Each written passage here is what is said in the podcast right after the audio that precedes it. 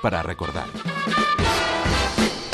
El SEA 600 es un coche con mucha historia y es el símbolo del llamado desarrollismo español en la década de los 60 del pasado siglo.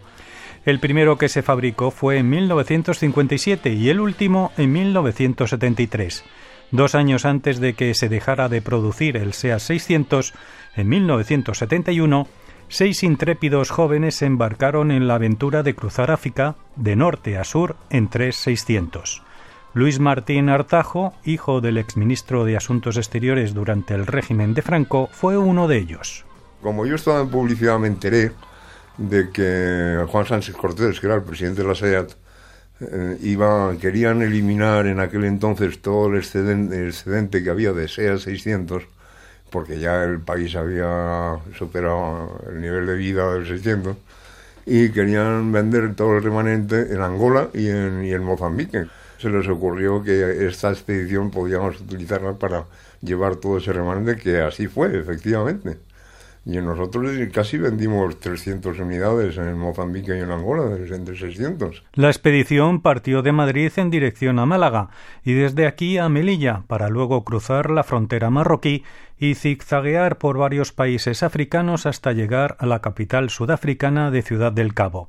Los tres SEA 600 tuvieron que ser modificados para afrontar travesías por la sabana, la selva, la montaña o el desierto. La parte de abajo del coche, todo el motor, para las piedras y para los golpes, con unas, unas pretinas de hierro de 3, 4 o 5 milímetros paralelas y luego en la, en la parte de la delantera del capó, en vez de un depósito de gasolina, dos unidos, dos acoplados.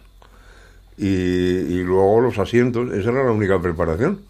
Y luego también, pues la, la parte de atrás de se, se, quitan los, los, los, asientos de la parte de atrás y se pone un panel de herramientas con todo lo que era necesario llevar y luego nuestro equipaje. Para superar las dificultades de esta aventura tuvieron que realizar previamente un curso de mecánica del SEAT 600 y posteriormente viajar por las noches en los tramos de desierto ante la posibilidad de que se calentara el motor por las altas temperaturas. No hemos tenido ningún problema en todo el recorrido, nada más que en el, en el desierto.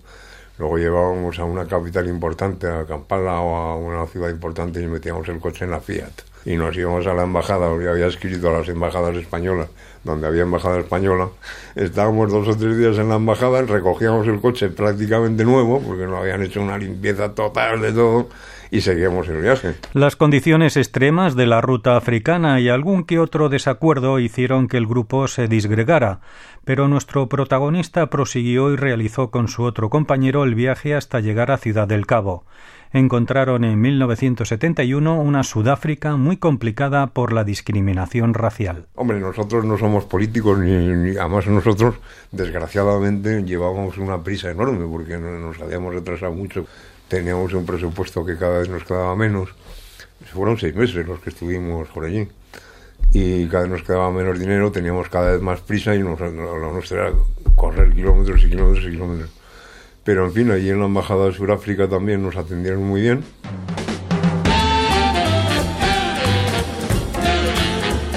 Audios para recordar es un espacio del archivo sonoro de Radio Nacional de España. Javier Ollero y Antonio Buitrago, Radio 5, Todo Noticias.